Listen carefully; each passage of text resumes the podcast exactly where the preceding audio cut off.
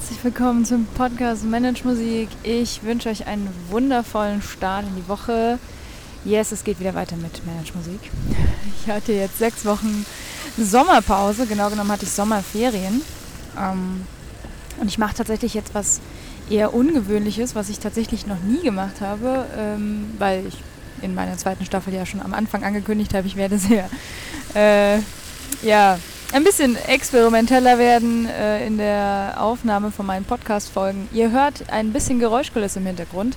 Das, was sich so nach Wasser anhört, ist tatsächlich ein kleiner Brunnen, den ich hier im Hintergrund habe.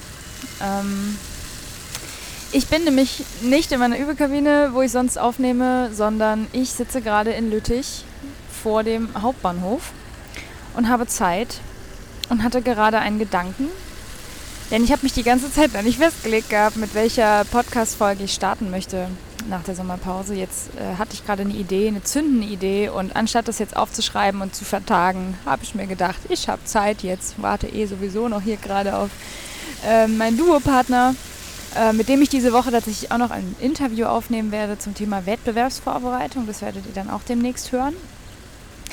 Ähm, aber ja, genau. Ich werde jetzt erstmal so ein bisschen erzählen, was so die letzten Wochen los war, damit man erstmal wieder weiß, worum es geht. Ähm, also was bei mir so passiert ist. Und äh, ich hoffe, ihr hattet einen guten Sommer. Wenn ihr jetzt im Hintergrund, wie gesagt, auch Zuggeräusche oder sowas hört, das liegt einfach daran, dass ich am Bahnhof stehe. also sitze, vor dem Bahnhof sitze. Ähm, aber ich finde, das hat irgendwie ein bisschen Charme, auch mal zur Abwechslung. Ich hoffe, es ist nicht zu laut. Ich werde das im Nachhinein nochmal bearbeiten, aber äh, ich habe euch, hab euch auch gerade hier auf den Ohren, das, was ihr jetzt im, äh, hört, höre ich auch gerade und ich glaube, es ist gar nicht so laut. Also, yes, ich hatte sechs Wochen Ferien. Ähm, bin jetzt in meiner letzten Ferienwoche tatsächlich, wo ich das gerade aufnehme und unterwegs eben zu meinem Duopartner, der in Belgien lebt, um mit ihm ein bisschen intensiv zu proben und auch ein bisschen zu chillen noch, aber primär um zu proben. Äh, ich hatte einen sehr angenehmen Sommer, muss ich sagen. Also es war ähm, entspannt. Ich habe zwei Wochen sehr, sehr, sehr intensiv geübt und äh, davor habe ich so ein bisschen, ja, äh, genossen, dass ich eben Sommerferien habe und war noch eine Woche in Lüneburg, auch im Urlaub, um ähm, ja auch mal die Flöte Flöte sein zu lassen und das Klavier Klavier sein zu lassen. Ich hoffe, ihr habt das auch gemacht. Es ist unfassbar wichtig, solche Pausen zu machen zur Regeneration, aber auch einfach mal um den Kopf frei zu kriegen, denn es ist natürlich super ätzend, wenn man irgendwann so einen, so einen Koller bekommt und dann nicht Pause machen kann, weil vielleicht ein wichtiges Konzert ansteht, weil vielleicht ähm, eine Prüfung ansteht oder so. Und bei mir war das eben genau dasselbe, denn ich habe ziemlich genau in sieben Wochen mein Masterabschlusskonzert, wenn ihr das hört, sechs Wochen. Am 24. September spiele ich meinen Masterabschluss, mein letztes, äh, ja, mein letztes Konzert als Flötenstudentin, denn ich werde danach nicht weiter studieren als Flötistin. Ich habe dann achteinhalb Jahre, Leute, legt, lasst es euch auf der Zunge zergehen. Ich habe dann achteinhalb Jahre Flöte studiert. Ähm, das ist echt lang. Es wird auf jeden Fall im September irgendwann auch eine Folge geben, habe ich beschlossen, wo ich so ein bisschen mein Flötenstudium Revue passieren lasse. Erstens interessiert das anscheinend ziemlich viele, auch Flötisten, aber auch Flötistinnen und Flötisten, aber auch ähm, generell Studierende, mal so ein Resümee zu machen. Das wird es wahrscheinlich dann geben, ähm, so Ende September. Und äh, genau, ich bin jetzt also in den letzten Vorbereitungen, äh, gehe auf die Zielgerade meines Masterstudiums, was natürlich ja, auch irgendwie so ein bisschen beängstigend ist, denn eben, ja, man ist halt achteinhalb Jahre Studentin gewesen und dann äh, wird man irgendwie freigelassen, worauf ich mich zwar sehr freue und gleichzeitig macht es damit irgendwie ein bisschen Angst. Also ich glaube, das kann jeder verstehen oder jede verstehen, die das ähm, auch mal durchlebt haben. Und genau, also meine nächsten Wochen äh, stehen erstmal äh, unter den Sternen ähm, eines Masterkonzerts, was ich vorbereite. Und vier Wochen später werde ich eine äh, CD aufnehmen. Meine erste Solo-CD als Flötistin. Also ich habe jetzt tatsächlich zwei sehr große Projekte vor mir. Ich erzähle euch das deswegen, weil in den nächsten Wochen vermehrt auch äh, Interviewfolgen kommen, die ich schon aufgezeichnet habe jetzt in der Sommerpause. Denn ich habe definitiv in den nächsten acht, neun Wochen nicht so viel Zeit, mich um Solo-Folgen zu kümmern. Ähm, das heißt, ich habe ein bisschen vorproduziert. Ich habe auch schon zwei Solo-Folgen vorproduziert. Das bedeutet, äh, ich werde in den nächsten Wochen nicht so ganz eingehen können auf Fragen im Sinne von, dass ich dann auf Podcast, also Podcast-Folgen aufnehme äh, auf äh, Umfragen hin oder so. Das werde ich dann ab November, denke ich, wieder machen. Ich hoffe, bis dahin seid ihr mit dem Programm einverstanden, was ich für euch geplant habe. Und äh, ja, das war jetzt ein sehr langes Intro. Jetzt kommt noch ein kleiner Werbeblock, denn es ist etwas passiert. Für alle, die jetzt äh, eher also die Podcast-Hörer sind und nicht unbedingt ähm, auf Social Media unterwegs sind vielleicht oder meinen Blog vielleicht auch noch nicht lesen. Übrigens, jeder, der meinen Blog noch nicht angeguckt hat, der hier zuhört, äh, dem kann ich auch nicht mehr helfen. Nein, Spaß. Ähm, da nebenbei www.managemusik.com, das ist der Blog zu diesem Podcast. Den Blog gibt es schon dreiviertel Jahr länger als den Podcast. Da sind auch über 40 Artikel. Also wenn euch mal langweilig werden sollte und ihr habt Sehnsucht nach meinen Themen und nach meiner Art, wie ich äh, spreche. Da schreibe ich halt so, wie ich spreche. Nehme kein Blatt vorm Mund und ähm, ja.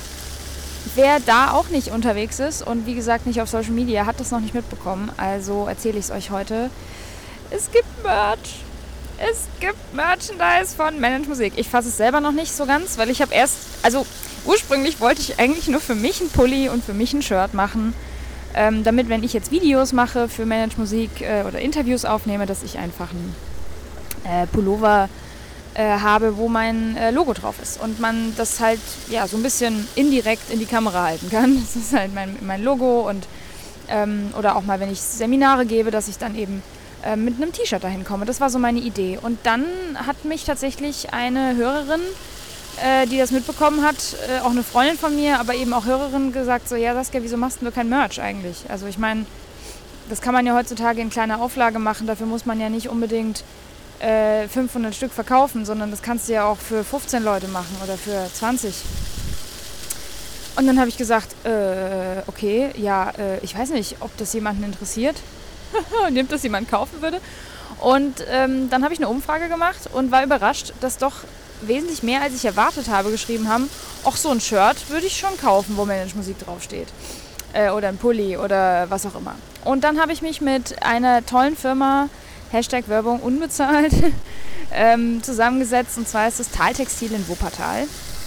Das ist eine wirklich sehr, sehr äh, tolle Firma. Ich kenne die auch schon länger, weil die früher auch unsere SSV-Pullis für, also unsere Studierendenvertretungspullis für die Hochschule gemacht haben und habe die gefragt, äh, wie sieht denn das aus, wenn ich so Merch machen möchte für wirklich kleine Community, denn ich liebe meine Community, bitte versteht mich nicht falsch, wenn ich das sage, ähm, denn ihr seid sehr, sehr qualitativ hochwertig in meinen Augen. Also ich äh, schreibe mit sehr vielen von euch auch privat auf Instagram oder per E-Mail. Also ich habe einen sehr guten Draht und ich habe das Gefühl, das ist ein, eine kleine Nischen-Community. Natürlich bei Musikern, Musikerinnen und Studierenden im Musikbereich, das ist einfach keine Riesenmasse. Und ich mache das ja noch nicht so lange, dass man da jetzt irgendwie von mehreren tausend Leuten sprechen könnte, die ich da erreiche. Ich erreiche immer mehr, als ich das jemals erwartet hätte, dass es interessiert. Aber natürlich sind das keine Riesenmassen. Und dann hat er zu mir gesagt, du, ähm, wir drucken ab fünf. Ab fünf Stück. Und ich so, okay, dann, dann mache ich das. Und äh, das bedeutet für euch jetzt, äh, falls ihr das noch nicht mitbekommen habt. Ähm, es gibt einen Pullover von mir, ein Hoodie, also so ein mit Kapuze Unisex und ein Shirt Unisex in schwarz mit weißer Aufschrift. Äh, ich verlinke euch natürlich einen ähm, äh, Beitrag, wo ihr das euch angucken könnt, wo ihr die Bilder seht dazu. Äh, es wird auch wahrscheinlich, ich weiß noch nicht, ich denke bis zum 1. September schaffe ich das noch nicht, aber es wird dann auch irgendwann ein, ein Formular auf meinem Blog geben, wo man das bei mir bestellen kann. Ansonsten mache ich das jetzt erstmal zum ersten Mal über Online-Vorbestellung per E-Mail.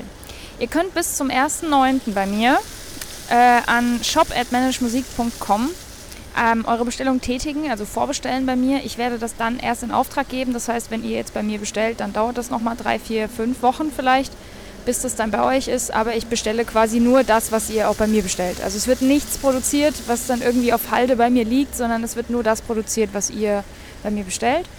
Ihr könnt diese Bestellung ähm, per E-Mail an mich schicken.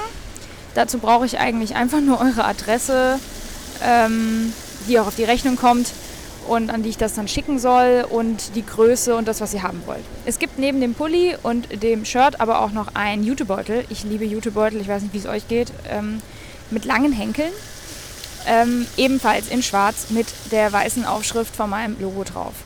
Das Shirt und der Beutel sind ähm, fair, vegan und äh, wirklich tolle Qualität, Bio, äh, wie heißt es, äh, Bio-Baumwolle, genau.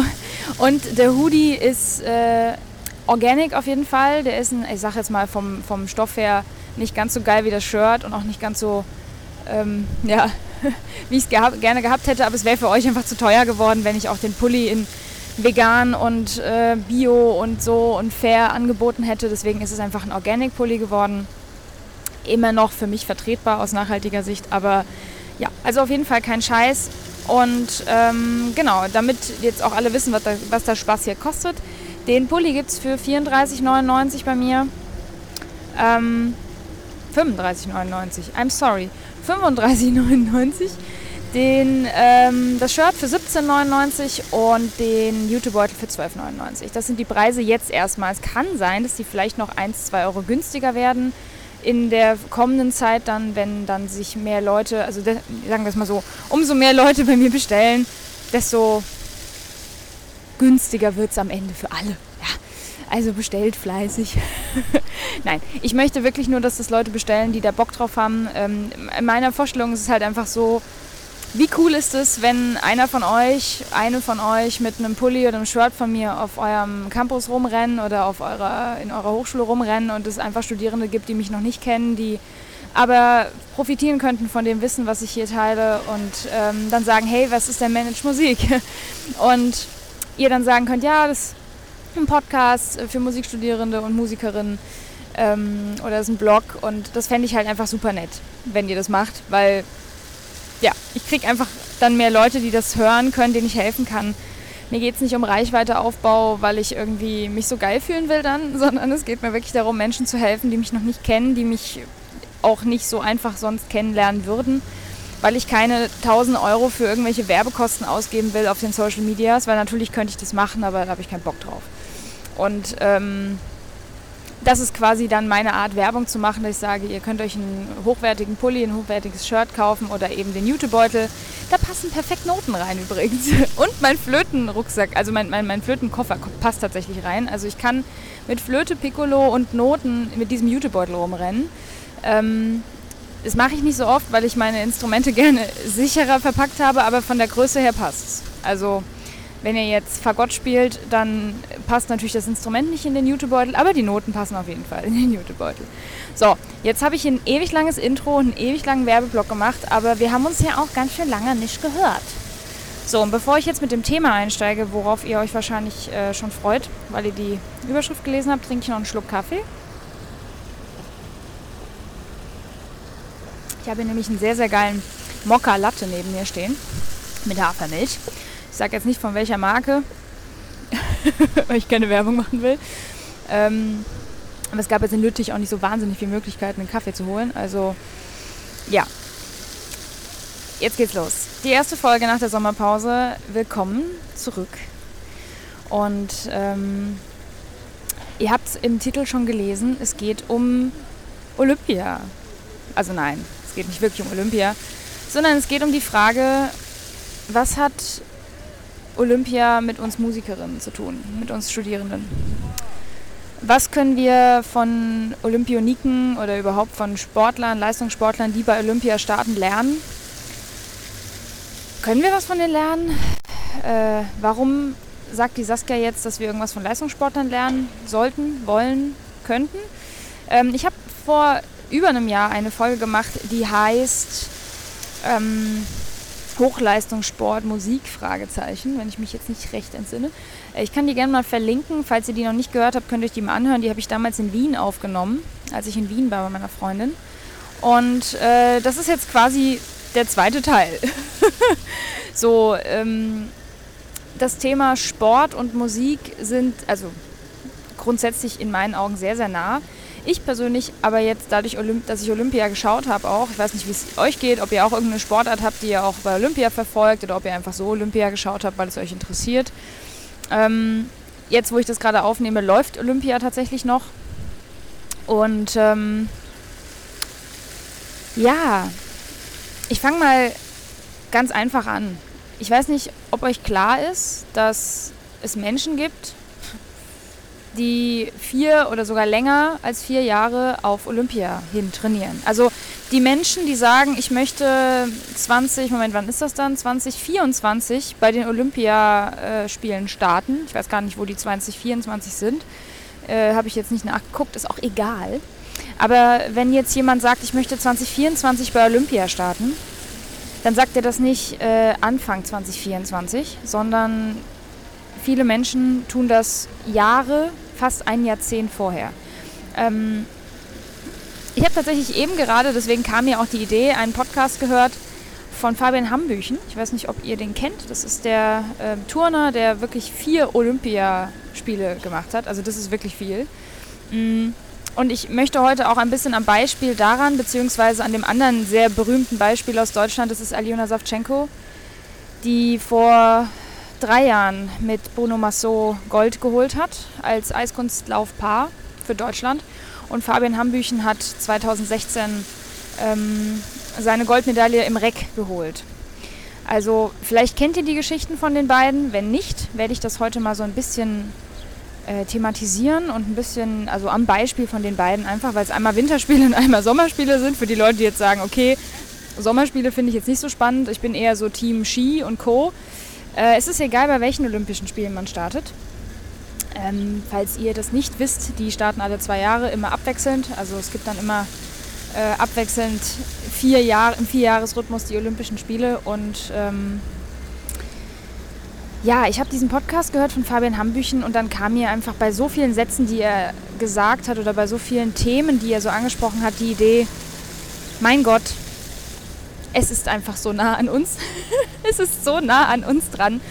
Ähm, diese, ganzen, diese ganze Vorbereitung für so einen ähm, Wettkampf und äh, auch das Mentale, die mentale Vorbereitung, da können wir so viel von lernen, weil in der Sport, also im, im sportwissenschaftlichen Bereich oder auch in der Sportpädagogik ähm, einfach ein ganz anderer Forschungsstand herrscht, beziehungsweise auch ein Wissensstand, was, was so allseits bekannt ist. Das ist bei uns irgendwie, habe ich manchmal das Gefühl, nicht so der Fall. Also ich will da jetzt gar nicht negativ reden und irgendwen herabbewürdigen oder so oder in irgendeiner Weise jemanden dafür bestrafen, dass er das nicht weiß. Im Gegenteil, ihr wisst, ähm, ich möchte hier niemand mich nicht, also mich über niemanden lustig machen, aber mh, mm,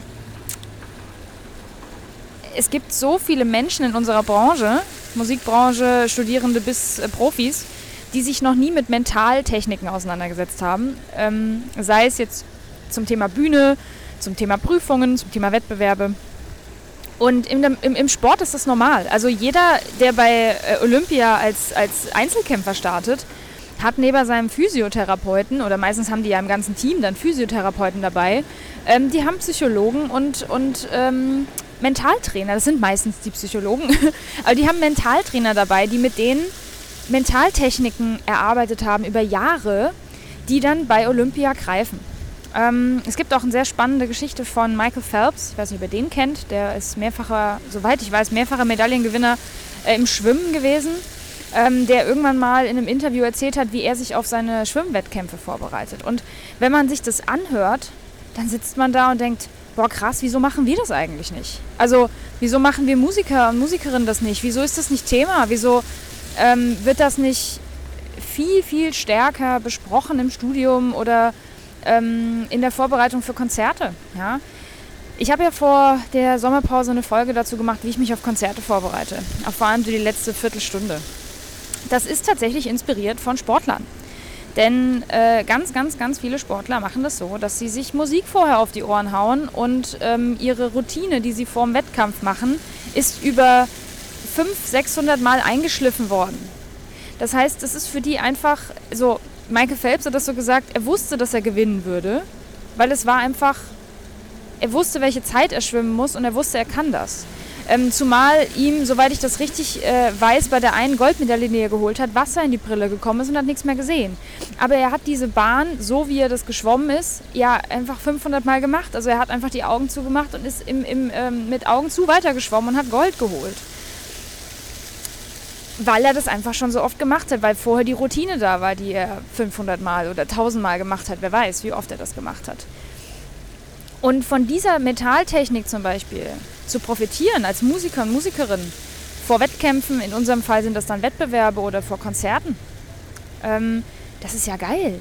Und äh, ich möchte euch hiermit ganz öffentlich, ganz öffentlich, ganz offiziell ähm, den Tipp geben, wenn ihr eine bestimmte, okay, das ist jetzt wirklich kurz laut, sorry, das war ein Motorrad. Ähm, wenn ihr irgendeine Sportart habt, die ihr gerne schaut oder die ihr vielleicht selber mal gemacht habt, dann schaut euch Leistungssportler an, die aus dieser Ecke kommen. Es gibt mittlerweile von jedem Leistungssportler, der irgendwie ein bisschen berühmter ist, irgendwo ein Interview oder es gibt vielleicht sogar eine Doku.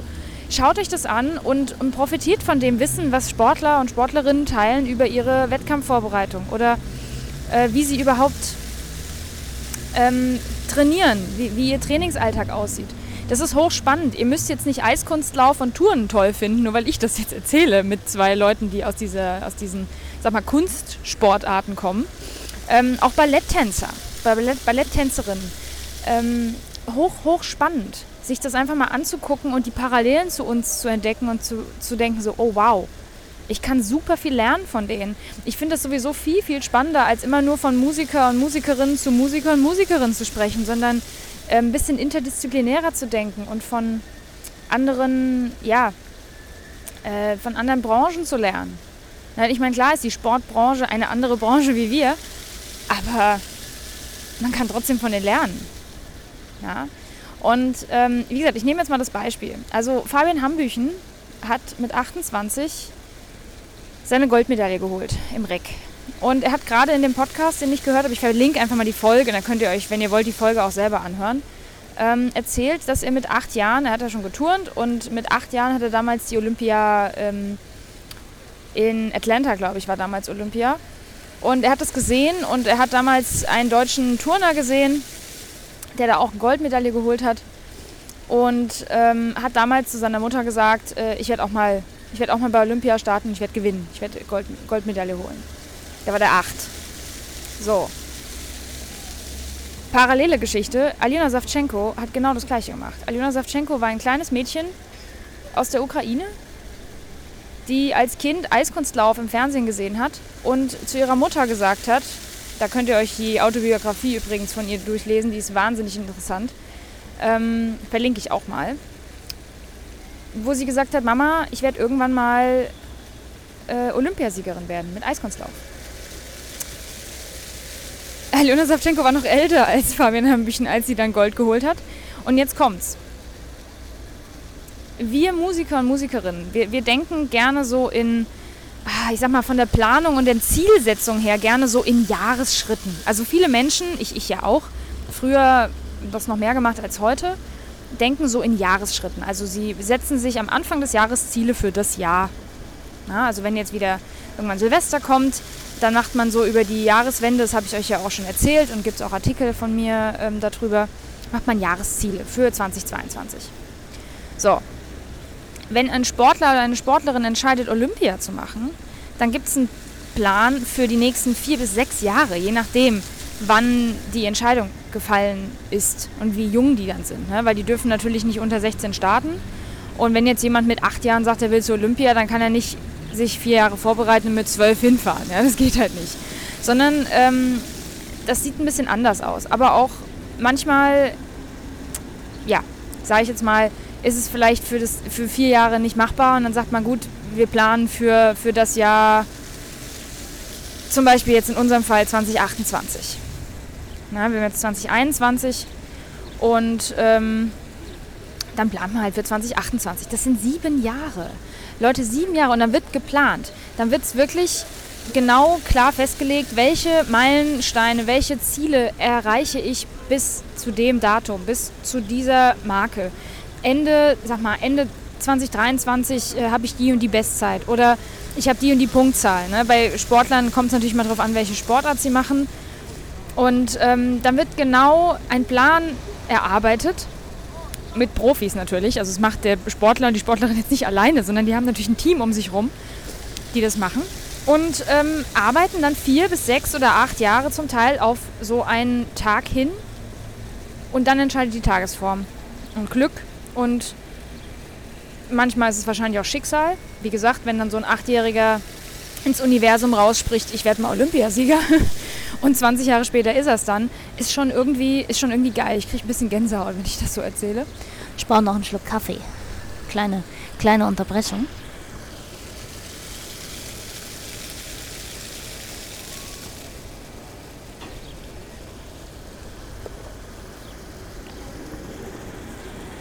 So. Ähm, Fabian Hambüchen hat erzählt, äh, er hat vier, vier Olympiaden mitgemacht, was wirklich schon echt heftig ist. Also seine erste mit 16. Ähm, damals hat er den siebten Platz belegt. Dann ist er 2007 Weltmeister geworden im Touren, im Reck und war plötzlich Favorit für 2008 für die Olympiade. Und ein 20-Jähriger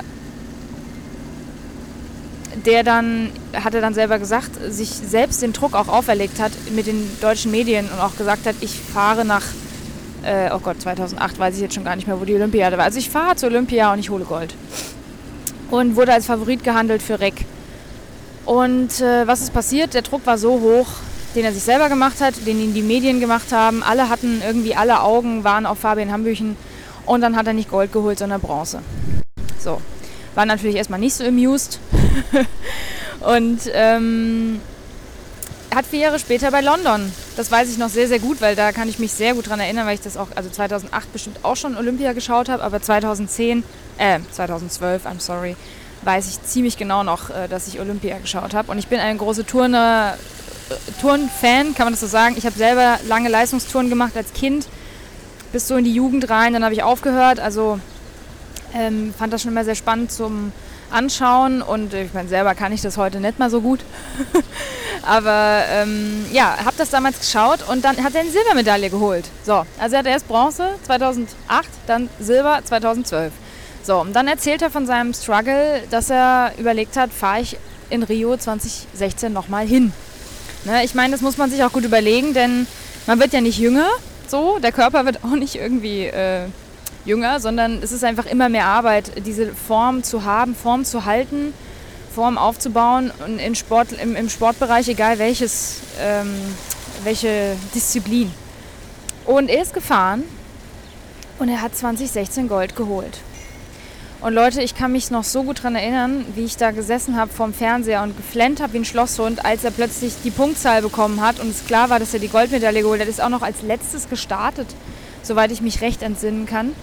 Ähm, nee, nee, nee, genau. Ich glaube, es war andersrum. Ich glaube, er ist als erster gestartet und musste dann warten. Ich glaube, so war es rum, genau. Ähm, und hat eine unfassbar gute Kür geturnt, wirklich unfassbar gut. Und dann, ähm, ja, habe ich damals Tränen geheult. Ich war, also es hat mich so berührt, wie er natürlich auch angefangen hat zu weinen und verstanden hat, realisiert hat, er hat bei seinen vierten Olympischen Spielen tatsächlich Gold geholt. Ähm, und jetzt müsst ihr euch das mal reinziehen. Vier Olympische Spiele, jetzt könnt ihr das äh, selber ausrechnen. Ähm, das sind, das sind halt einfach 16 Jahre. 16 Jahre. Und das Ziel, dass er Gold holen möchte, hatte er ja schon viel früher gesetzt. Und ich finde das so beeindruckend, wenn man sich das so rückwirkend anguckt, ne, weil ich meine, so ein Lebenslauf macht natürlich nur rückblickend Sinn. Also er hat alle drei Medaillen bei Olympia geholt, jede Olympiade quasi dann eine mehr und am Ende hat er Gold geholt und das Ziel aber nie aus den Augen verloren. Jetzt kommt's, warum ich diese Folge mache. Ich, ich spreche auch gleich noch über Aljona Savchenko, weil ich nicht weiß, ob ihr da so die Story kennt. Ähm, warum ich diese Folge mache, was ich euch damit eigentlich so durch die Blumen sagen möchte, ist, Niederlagen oder ich sag mal das Ziel, was man hat oder was man sich, ein großes Ziel, was man sich gesetzt hat, wenn man das beim ersten oder zweiten oder dritten Anlauf nicht schafft, heißt das noch lange nicht, dass wir aufgeben müssen. Also egal, ob ihr jetzt Musikerinnen seid, die ins äh, Orchester wollen und ihr macht Probespiele und ihr habt das Gefühl, scheiße, es, ist, es workt irgendwie nicht, es klappt nicht, ich komme nicht in die zweite Runde oder ich komme in die zweite Runde und komme dann nicht weiter und es hängt irgendwie fest, ähm, dann, dann denkt einfach mal an Sportler, die zum Teil 16 Jahre brauchen, um ihr Ziel zu erreichen. Ich meine, im Idealfall braucht man das als Orchestermusiker nicht, weil was machst du in den anderen 15 Jahren, um, um Geld zu verdienen, ja? wenn man ins Orchester will. Oder wenn ihr Wettbewerbe macht und ihr wollt das gewinnen. Ähm, nur weil ihr bei dem ersten und zweiten und dritten Wettbewerb, an dem ihr startet, vielleicht nicht mal in die letzte Runde kommt, heißt das noch lange nicht, dass ihr dann aufgeben müsst.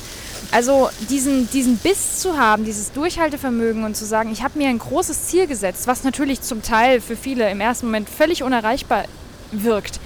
Aber 16 Jahre ist eine verdammt lange Zeit, Leute. Also man kann das mal runterbrechen. Ähm, Beispiel an Studierende. Ähm, Leute, die jetzt ins erste Semester kommen, ähm, haben ja erstmal so ihr erstes großes Ziel, ist ihr Bachelorstudium abzuschließen. Das sind schon mal vier Jahre, das ist ja auch schon mal eine lange Zeit. Und ich kann mich erinnern, dass es am Anfang noch komplett fern lag, dass ich mal so spielen würde, wie ich es in meinem Bachelorkonzert spielen konnte dann. Und ähm, dieses Ziel, mein Bachelor abzuschließen, das war so weit weg. Und das waren auch vier Jahre. Ja, und vier Jahre, das, das ist eine verdammt lange Zeit, da passiert so viel. Und jetzt nehmt ihr das mal vier. Ihr nehmt es einfach mal vier. Und da gibt es Menschen, die dieses Ziel haben, ich möchte Olympiasieger werden oder Siegerin und kämpfen dafür 16 Jahre oder länger. Jetzt kommt's. Wir kommen mal zu Aljona Savchenko. Ich weiß nicht, ob ihr von ihr schon mal gehört habt. Wenn ihr Eiskunstlauf guckt oder das mal geschaut habt, dann habt ihr den Namen auf jeden Fall schon mal gehört, denn sie ist schon verdammt lange dabei. Und sie war über 30, als sie jetzt ihre Goldmedaille geholt hat, die sie als junges Mädchen gesagt hat, die sie haben möchte. Sie möchte Olympia gewinnen. In dem Fall von Aljona Savchenko war es tatsächlich auch noch so, dass sie insgesamt drei Partner hatte.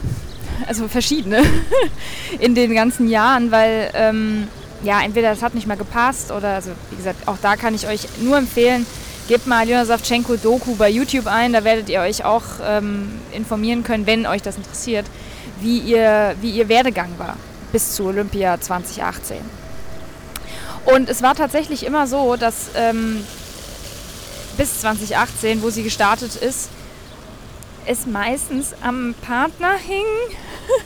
Also nicht, dass ich jetzt sagen will, der ist schuld, weil man startet zu zweit und na, immer wenn man im Team antritt, dann ist es nicht so, der ist schuld und deswegen haben wir jetzt verkackt, sondern ist natürlich kacke, wenn bei dem einen der Fehler passiert und die andere in dem Fall läuft sauber.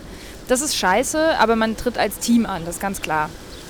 Und das Heftige bei Aljona Savchenko und Bruno Massot war einfach, dass selbst im, äh, im Kurzprogramm, also ne, für die, die das nicht wissen, bei Eiskunstlauf, ich bin ein Riesenfan, ähm, im Kurzprogramm, das ist quasi die Pflicht, wie man so schön sagte, früher war das Pflichtprogramm, heute heißt das Kurzprogramm und dann gibt es die Kür, das ist ähm, ja, dann das lange Programm, beziehungsweise ähm, auf Englisch ist es ein bisschen einfacher, Short und, und äh, äh jetzt muss ich überlegen.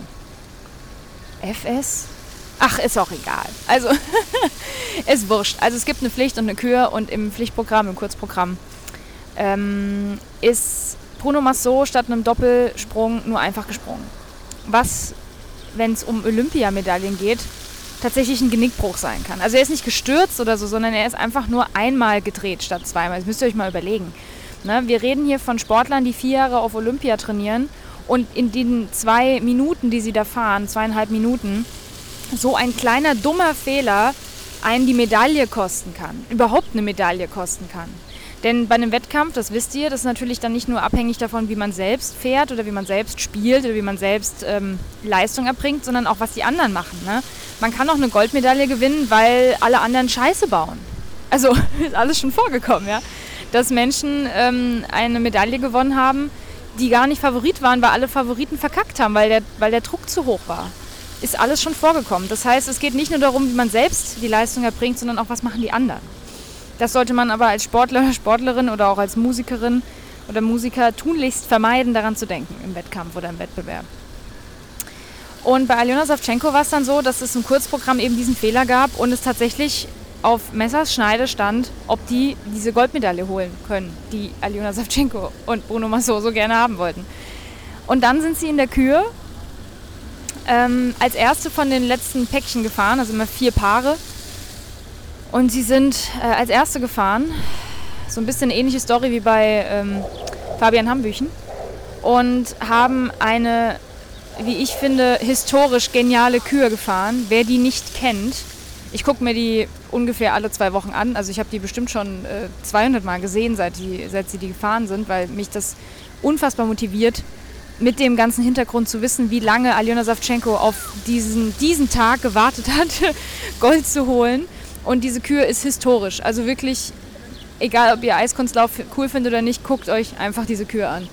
Mm, sie sind gefahren und es war auf jeden Fall klar, dass sie eine Bestpunktzahl rausholen werden. Aber es war halt bis, zum Letz bis zur letzten Kür nicht klar von dem letzten Paar, ob sie Gold holen. Und ganz zum Schluss ist es dann klar geworden. Und auch da, ich habe das gesehen, damals zum ersten Mal live.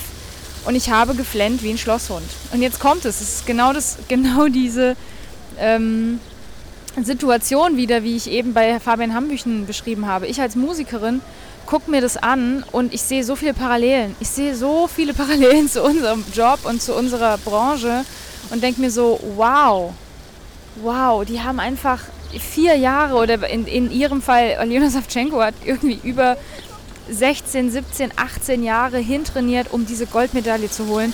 Und wir Musiker und Musikerinnen, wir sind irgendwie überfordert damit, mehr als ein Jahr weit Ziele zu setzen. Und denken so, ach ja, hm, das ist noch so weit weg. Ja, aber genau so funktioniert es. Also, wenn ihr Träume habt, wenn ihr das, ob es jetzt beruflicher Natur oder privater Natur sind, wenn ihr große Träume habt, dann setzt es als Ziel. Und ja, dann dauert es vielleicht fünf, sechs, sieben, acht Jahre. Aber es funktioniert. Und ich erzähle euch jetzt dazu passend einfach noch meine Geschichte, weil mir das letztens so kam. Das habe ich mir auch aufgeschrieben gehabt, dass ich das eh mal im Podcast erzählen wollte.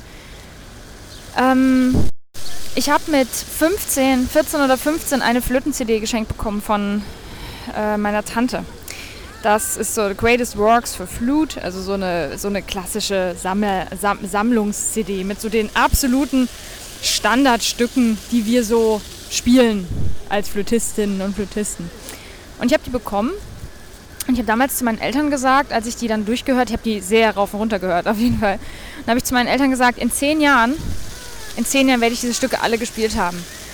Ich habe zu dem Zeitpunkt ja schon gewusst, dass ich Flöte studieren will, aber glaub mir, ich war so weit weg davon sowas wie ein Iber-Konzert zu spielen oder ähm, selbst eine Poulenc-Sonate ordentlich zu spielen, war für mich zu dem Zeitpunkt noch so weit weg.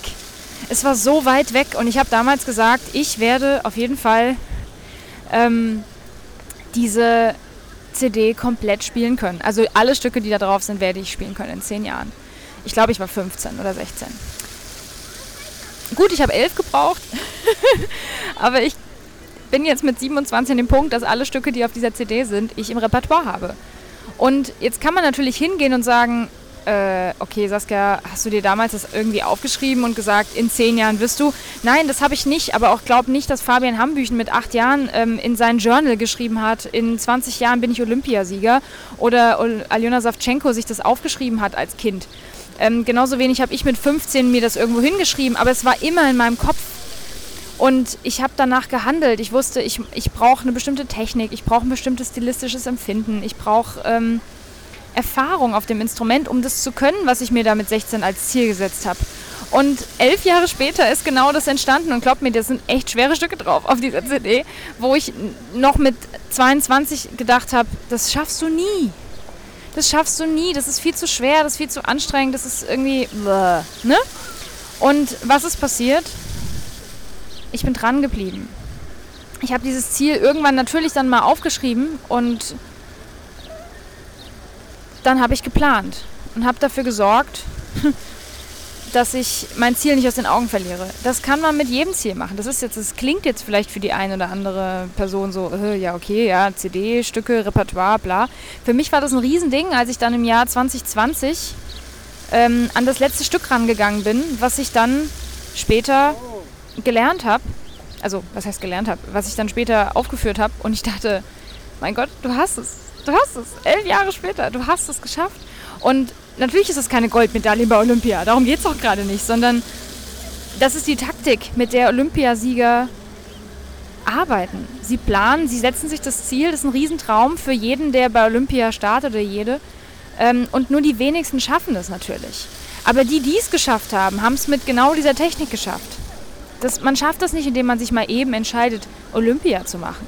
Und dasselbe gilt bei uns. Äh, man, man, gewinnt einen Wettbewerb nicht dadurch, dass man mal eben ein halbes Jahr vorher anfängt, sich darauf vorzubereiten und mal guckt, wie es läuft, sondern das funktioniert mit Zielsetzung, mit Planung und mit Durchhaltevermögen. Und natürlich auch mit Mentaltechniken am Ende. Ne?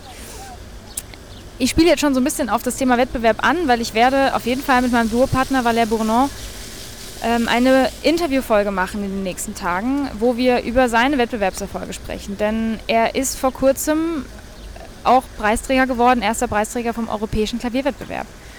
Wo ich wieder geheult habe wie ein Schlosshund, als er plötzlich in der Preisverleihung äh, genannt wurde als erster, als erster Preis. Also mein, natürlich bin ich auch emotional mit ihm verbunden, aber es hat mich so gefreut, weil ich weiß, wie viel Arbeit und Zeit und Schweiß und Blut er da reingesteckt hat und dass man eben nicht eben mal sowas gewinnt, sondern es ist, es gehört so viel mehr dazu. Und ich finde, von Olympia oder von Olympiasiegerinnen und Siegern kann man da wirklich viel lernen. Und ich kann euch nur wärmstens empfehlen, schaut euch Dokus an mit Sportarten, die ihr irgendwie interessant findet oder ähm, schaut euch was an, was ich hier verlinke. Ihr könnt da einfach überall draufklicken einfach und dann ja, euch so ein bisschen Inspiration holen. Denn wir jammern gerne auf hohem Niveau wir Musikerinnen und Musiker.